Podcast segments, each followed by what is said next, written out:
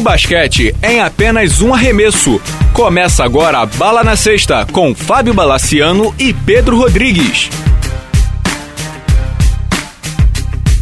Fala pessoal, esse é o podcast Bala na Sexta. Essa é a quarta-feira de perguntas e respostas, onde você pode mandar suas perguntas para podcastbalanasexta.gmail.com ou para o Twitter Bala na Sexta ou na fanpage Bala na Sexta. Eu sou Pedro Rodrigues e comigo o grande Fábio Balaciano, o Bala. Tudo bom, Fábio? Tudo bem, Pedro. E aí, tranquilo? Tudo certinho, cara. Pronto para as perguntas, cara? Vambora, vamos ver o que, que vem por aí, né? Vamos lá. Cara, a primeira pergunta é do Lucas Casseb. A pergunta dele é sobre o Rockets, tá? Houston Rockets. Ele fala que o, o Houston tá com, realmente está com uma campanha muito boa, teve 15 vitórias nos últimos 17 jogos, e eles venceram times fortes, como o Heat, o Pacers e o Portland que, que você acha do, do Houston? Você acha que ele é, é realmente o time mais talentoso da NBA? É o time para ser batido? Ou é só mesmo fogo de palha? Eu não acho que é fogo de palha, mas eu não acho que o Houston ainda esteja pronto para brigar pelo título da NBA. Do jeito que está configurado o Oeste hoje, ele reflete bem a realidade, né? San Antonio e Oklahoma num patamar um pouco superior e depois Clippers e Houston liderando o segundo escalão, o segundo pelotão. E depois tem um terceiro que é do, dos times que são bons bons, mas não brigam pelo improváveis, título. Né? São é, a própria Golden State. Golden State eu acho que tem um time talentosíssimo, mas ainda não, não com o Iguodala, Clay Thompson, Stephen Curry ainda não conseguiu ter sequências positivas, né? Então ele, ele às vezes está em quinto, às vezes está em sexto, às vezes está em oitavo, então não, não, é um time... E o Dallas defende muito mal, né? O Dallas tem, tem defendido muito mal, é um time que ataca muito bem e é um time que tem defendido terrivelmente mal, e é, assim, é, tem um time ali no, na meiuca que eu gosto muito, que é o Memphis. O Memphis ataca muito mal, ele é um dos piores ataques da NBA, mas os caras são muito bons de defesa. De todo modo, assim, a pergunta é sobre o Houston. Acho que o Houston tem um grande arremessador, Chandler Parsons, e o James Harden, que também arremessa muito bem, e infiltra muito bem. Tem um, um bom, um grande defensor, na verdade, não, não um bom, um grande defensor, que é o Dwight Howard. Tem um bom defensor de perímetro, que é o Patrick Beverly, mas assim, é, essa semana eu estava dando uma olhada. O Houston é o time que menos chuta da NBA no famoso mid-range, ou seja, o Houston tem duas grandes armas,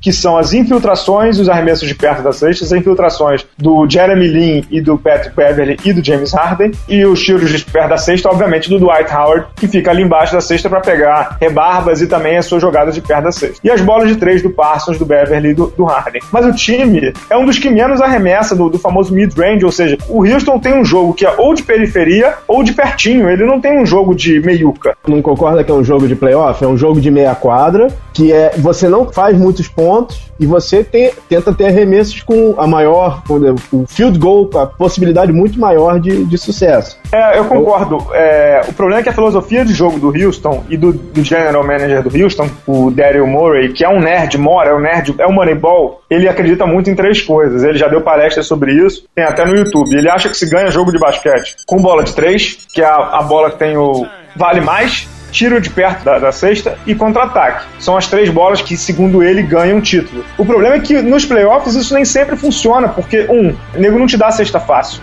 embaixo da cesta. Dois, contra-ataque é muito difícil. E três, a bola de, as bolas de três são mais marcadas. Então, pro Houston isso é complicado, né? Não ter um jogo, aquele pull-up jumper, ou aqueles jogos de o post-up de, da linha da linha de dois e tal, é muito complicado você não ter isso para uma pós-temporada. E aí é inevitável você pensar num confronto deles com o Oklahoma, o confronto dele com os Spurs. Imagina o Cefolosha marcando o Harden, que foi até ex-companheiro dele. Fatalmente ele vai tentar empurrar o Harden para um jogo que não lhe é muito familiar, não lhe é muito, como é que eu vou dizer, lhe é muito carinhoso. Então, assim, ainda não acho que é o ano do Houston, ainda não acho que é o ano que o Houston vai conseguir dar o, o pulo, mas eu acho que eles têm um núcleo muito bom e já ganharam de times muito grandes. Mas temporada regular da NBA eu acho que nunca é parâmetro para nada, nem quando ganha nem quando perde. O Spurs, por exemplo, é, contra os times top da NBA, o Spurs tem ido muito mal. Mas é o Spurs, você acha que eles vão, que eles vão ratear? O Spurs está pronto para jogar uma pós-temporada como do ano passado, entendeu? E o Popovich, quando ele pode poupar e quando ele pode segurar a galera, ele tá segurando. Quando ele vê que o, o Parker mesmo disse isso no All-Star Game. Quando o Popovich já ah, tô com uma dor, vai sentar no banco. Qualquer dor, vai sentar no banco. Não sei o que, senta no banco. Então, assim, ele já tá pensando na, na pós-temporada desde novembro, não é de agora. O Houston não tem conseguido fazer, óbvio que tá tentando brigar para ter mando de quadra, deve conseguir o mando de quadra, agora que conseguiu uma frentezinha em relação ao Portland e aos demais, mas eu ainda não acho que é o ano do Houston, não. O que, que você acha? É, lembrando que o técnico do Houston é o grande Kevin McHale, foi um excelente post-up player, né? Cara, eu acho que a chave do Houston é o Oklahoma. Cara. Eu acho que o Harden quer se tornar o que eles chamam de jogador de franquia, uhum. e a única forma dele conseguir fazer isso é passando pelo Oklahoma. Quando se pegar um Spurs, se pegar alguma coisa assim na frente, qualquer coisa pode acontecer, mas eles têm que ter uma série forte, passar bem, para mostrar que eles realmente são elite, voltaram realmente à elite da NBA. Concordo, concordo com você. Fechamos os Rockets, cara? Vamos pro próximo. Vamos lá. A gente, próxima pergunta é do Wilker Robert. Ele pede para você comentar sobre a temporada do Anthony Bennett no Cavs e o Vitor Faverani no Celtics. E pergunta por que, que eles não deram certo, né? É, na verdade, assim, eu, eu não concordo muito com o Vitor Faverani não ter dado certo, não. Acho que o Vitor Faverani teve um começo muito bom, mas o Boston tinha muito jogador para ser testado ali. Phil Presley, tinha é muito jogador que veio de troca, muito jogador que veio de draft, aquele o Kevin Olinick, que até foi no jogo lá dos calouros. Acho que assim, ele teve um começo muito promissor, mas depois, obviamente, o tempo de quadra teve que ser dividido e ele é um calouro também que vem da Europa. Então ele teve que ir para a D-League para se desenvolver. O Boston estava monitorando e teve um problema no joelho recentemente. Até tá operando, operou semana passada o joelho. Não volta, ele que eles chamam de done for season, né? ou seja, está fora da temporada. Mas o, ele tem contrato mais um ano com o Boston. Não acho que ele foi essa decepção toda, não. Podia mais? Claro que podia. Acho que ele, ele começou de titular, fez double-double, tem um arremesso bom, tem uma atitude boa, mas eu não acho que ele foi uma decepção, não. É, eu acho que no, no Celtics você tem muitos jogadores com as mesmas características dele. Isso compromete os minutos dele em quadra, né? Pelo Concordo e o Anthony Bennett? Ah, esse sim, esse sim é uma grande decepção. O Anthony Bennett, para quem não lembra, foi o número um do draft pro Cleveland. Por exemplo, o Cleveland, por exemplo, deixou de escolher o Michael Carter Williams. Não, só para deixar muito claro, esse draft não era um draft dos sonhos. Não, não longe, longe disso, todo mundo sabia. Disso. Particularmente acho que o Cleveland poderia ter escolhido melhor tinha o Oladipo, que para mim, desde que eu acompanhei a NCAA, não, não sou um grande como é que eu vou dizer? Não acompanho bizarramente a NCAA, não. Mas eu sempre achei que o Oladipo poderia formar uma dupla muito boa com o Kyrie Irving. Tudo bem que o Cleveland já tinha o Dion Waiters na ala número 2, mas eu acho que o Oladipo podia formar uma ala, uma dupla muito interessante com o Kyrie Irving, que é um cracaço, foi até o MVP do All-Star Game, né? Pra gente ter uma noção, o Anthony Bennett, o Anthony Bennett tá. Ele mal joga, agora que ele começou a jogar um pouquinho, mas as suas médias não chegam a 4, 5 pontos por jogo. Então, ele é um jogador ainda novo, ele é de Toronto, Ontário, né? Ele tem 21 anos, 2 metros e 3, ele pode vir a virar um grande jogador. Primeiro ano é sempre difícil, dependendo da adaptação que você tenha. É, você pode levar mais ou menos tempo, mas assim, é, decididamente o ano de calor dele é uma decepção. Ele não tem jogado no, no Cleveland. O próprio Mike Brown deu uma declaração sobre ele semana passada, dizendo que ele tem uma dificuldade muito grande de leitura na rotação defensiva. Para o Mike Brown, que é um técnico que gosta de defesa, pega muito. Então, para técnicos que gostam muito de defesa, como é o Mike Brown, como era o Larry Brown, eles não são primos, mas são Brown. É, técnicos que gostam muito de defesa, quando olham jogadores assim, como Anthony Bennett, como, sei lá, não sei, jogadores que não são muito afeitos à defesa, eles não jogam, eles têm minutos reduzidos mesmo, porque pro técnico aquilo ali é muito importante. Então, é uma decepção, concorda? Eu, pela avaliação de temporada, ele tá partindo pra ser o Quinn Brown, né? De primeira temporada, é. sim. Sambo pra, pra, pra, primeira, pra primeiro pick no draft, ele tá indo pra ser um Quinn Brown, um Glenn Robinson, caras que é, eram para ser, eram para ter carreiras brilhantes e não tiveram. Ele efetivamente não teve impacto no time, né? Ele tá na rotação, ele tá na rotação, mas não faz muita diferença se ele tá ou não lá. O Cleveland poderia ter, inclusive, trocado essa, essa, esse número 1 um e pegado outros jogadores, né? Porque realmente o draft foi muito fraco desse ano. E lembrando uma coisa rápida sobre o draft, é, esse, é esse ano é o último ano do draft sem limite de idade. A Isso. partir de 2015 você vai ter limite de idade. A última pergunta do Wilker, voltando à pergunta dele, ele pergunta do Splitter.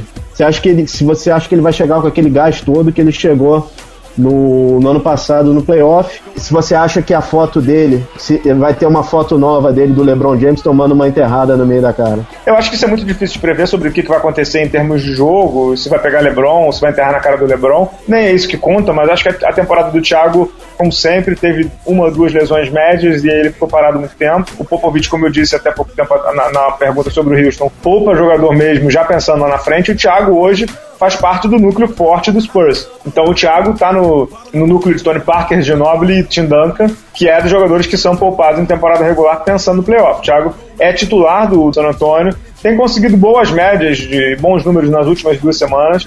É um jogador respeitado pelo elenco, respeitado pela comissão técnica. Isso o brasileiro que gosta de basquete precisa entender. O Thiago ele é um jogador de rotação no San Antonio Spurs. Ele não é ainda, ou talvez nunca seja, o que não é nenhum demérito, mas ele não é o go-to guy, ele não é o franchise player, ele não é o craque da franquia. A bola não vai no Thiago para ele decidir jogo. O Parker e a comissão técnica não vão chamar a jogada para ele o tempo inteiro. Ele não vai fazer jogada de isolação e o cacete. Não é isso. O Thiago é um jogador de composição de elenco, com função de bloqueio no ataque, de defesa, é, com rebote e toco muito grande, mas assim, ele não é um jogador que vai fazer 20 pontos, 18 pontos. Ele tem funções muito bem definidas e ele mesmo sabe disso, ele sabe diz isso. Então, assim, acho que o Thiago é fundamental no Spurs, mas não esperemos dele partidas de 25, 30 pontos, não. É, talentoso, mas realmente o que você falou, existe uma expectativa em relação, acho que não só ao Thiago, né?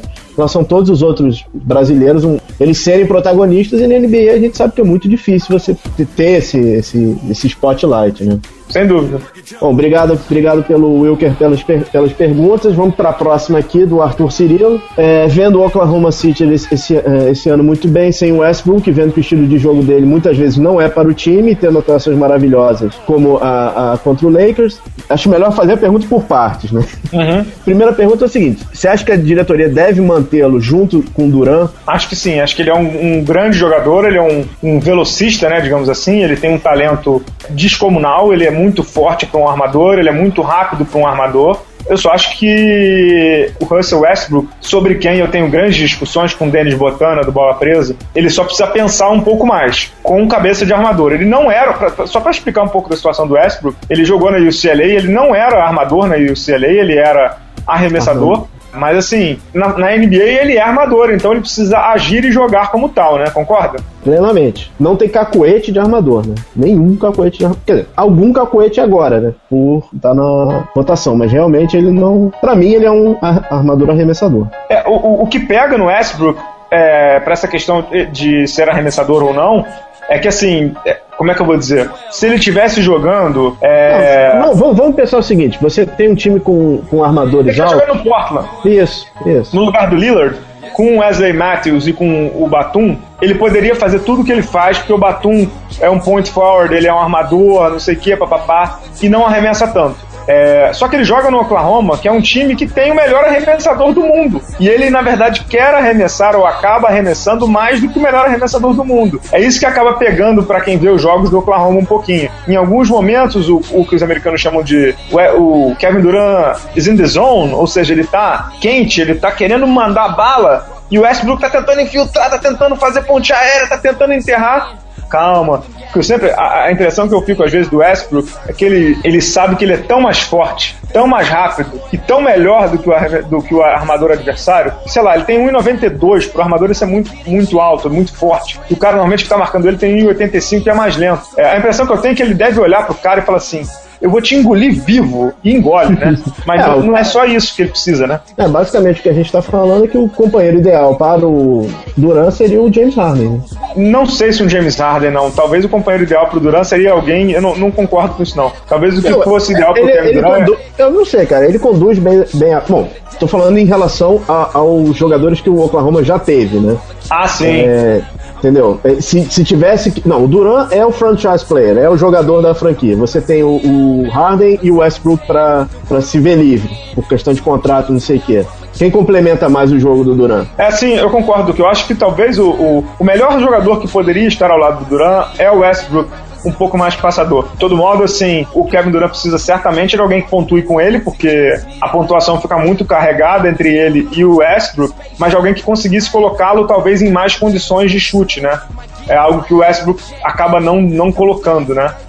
Bom, vamos à segunda pergunta dele. Como fazer para ele mudar um, o Westbrook mudar um pouco o jogo, para ele ser mais um jogador de equipe e não mais e, e ser um armador melhor? Acho que tem que amarrar o braço dele, né? Alguma coisa desse gênero. Né? É, é, eu acho que é muito difícil pro Westbrook, porque ele, como eu disse, né? Ele sabe que ele é muito mais rápido e muito melhor, do que, muito mais forte do que o. Melhor, quando eu digo melhor fisicamente, do que os adversários. Mais atlético. Mais atlético, que estão marcando ele. Então por isso é que ele acaba sendo muito agressivo de cara. É, mas assim, eu acho que vem aos poucos também. Ele é novo, né? Tem 24, 25 anos. Ele vai aprender na NBA também. É que na verdade o Oklahoma teve um desenvolvimento de vitórias e derrotas muito rápido, né? A escadinha do uhum. Oklahoma foi muito pum, como ah, se fosse bolsa de valores, deu uma pancada para cima muito rápida, né? Foi, Valorizou foi. muito rápido as ações do Oklahoma, né? É, o, bom, é, a segunda parte da pergunta é se, se mudando ele para a posição 2 nos playoffs, se ajudaria. E acho que a última a gente acabou respondendo, né? Se fosse o caso de trocar, quem você acha que seria o melhor armador pro Thunder e pro Durant? É, já respondemos essa. A questão de jogá-lo de, de segundo armador é uma ótima pergunta e já foi feito pelo Oklahoma, tem sido feito pelo Oklahoma em alguns jogos, quando joga lá o Red Jackson. Quanto você poderia falar que o Rick Rubio talvez desse certo com ele. Talvez desse certo, talvez desse certo. É porque o Red Jackson ele é rápido pra caramba, consegue conduzir bem o jogo e coloca muito bem os companheiros em posição e não fica tanto com a bola na mão. É um jogador bom, eu gosto dele mais uma das, das sacadas do Oklahoma City Thunder no draft. O Sam Priest, que é o gerente geral do, do Oklahoma, ele é um cara da escola Spurs, né? Drafta bem, escolhe uhum. bem, pinça bem o elenco. Então, assim, talvez seja uma possibilidade boa de ver isso no Spurs, no Oklahoma, contra os Spurs no, no playoff. Que é algo que eles já fizeram, inclusive, naquela final de conferência que eles ganharam do Spurs para ir para a final contra o Miami dois anos atrás. É isso, Vamos né? Pra... O Westbrook dominando, né? É, o Russell Westbrook dominando. Vamos para partir para uma pergunta nacional? Vambora! Vamos lá, a última pergunta da semana é a pergunta do Léo Oliveira, pergunta sobre a situação da Federação Paulista. É, o Léo, na verdade, ele faz uma pergunta longa, ele, na verdade, está falando sobre que ele reclama muito da parte de comunicação e marketing da, da Federação Paulista, que ele diz assim, pô, desde que eu me entendo por gente, o site da Federação Paulista é igual, nada muda, o Campeonato Paulista está na mesma. É, eu não gostaria nem de falar tanto da Federação Paulista, acho que é uma coisa mais de gestão do basquete brasileiro, né? As federações, na verdade, são. Se a Confederação Brasileira é ruim e é mal gerenciada, é, as federações são o porão da administração esportiva. Eles são muito ruins, têm uma mentalidade muito arcaica, algumas delas não têm nem sede, algumas delas ficam é, largadas o ano inteiro. É uma discussão que talvez renda um podcast inteiro, mas são essas federações que elegem o presidente. Então você imagina o nível de, ou baixo nível de comprometimento que eles têm com o basquete e o que, que não é possível fazer em termos de. É, imagina o tipo de argumentação que você faz com esse cara para ele te eleger na eleição seguinte. Então, assim, eles não têm campeonato, não tem nada, divisão de base, nada, e daí em quatro anos eles são os grandes protagonistas do basquete brasileiro, que é quem elege o presidente da confederação. A Federação Paulista é dirigida pelo Tony Checkmate, que é um cidadão seus 70 anos, com sua mentalidade, nada contra os senhores de idade, porque tem pessoas de idade que são muito jovens e tem pessoas novas que são muito retrógradas, né? Mas o Tony Checkmate se enquadra nas pessoas de idade e retrógradas, que dirige a, mão de, a Federação Paulista com mão de ferro, acha que ainda estamos nos tempos de, tipo assim, esse campeonato é meu, ninguém mexe, arruma problema com a Liga Nacional em relação ao calendário, não traz nenhuma novidade bacana para o seu principal produto, que é o Campeonato Paulista, tem irritado os clubes profundamente de um tempo para cá. É assim, é até chato falar do Tony Checkmate, porque querendo ou não, São Paulo ainda faz o melhor campeonato do Brasil, é o que tem mais clubes jogando, mas assim, é, em relação ao potencial que o basquete paulista tem, tinha e, e vai ter para sempre, é um absurdo de ruim o trabalho da Federação Paulista. É, aqui no Rio também é ruim, em BH tá melhorando, mas ainda é ruim. Em todas as outras são os trabalhos são muito ruins. É, você pode dizer, pô, Bala, mas o trabalho da confederação é ruim e deveria puxar o trabalho da, das federações. Sim, sem dúvida. Acho que há um, um novelo, uma coxa de retalhos muito grande aí, né? Mas é, é fato que as, as, federações trabalham muito mal e muito pouco mesmo para melhorar o basquete nacional. Essa questão da divulgação que ele cita aí é, é surreal mesmo. O site da Federação Paulista, sei lá, cara, parece coisa feita de, de, de paintbrush, né, cara? Lembra do paintbrush, né? É muito ruim. E é triste falar isso, porque eu sei que são pessoas que gostam de basquete, mas eu sempre costumo dizer que, assim, você eu tem... gosto muito de, de, culinária e eu não me atrevo a abrir um restaurante, né? É, você tem. Bom, São Paulo é o maior mercado do Brasil para qualquer coisa, né? E você, você tem aficionados em basquete, são oportunidades que são perdidas, né?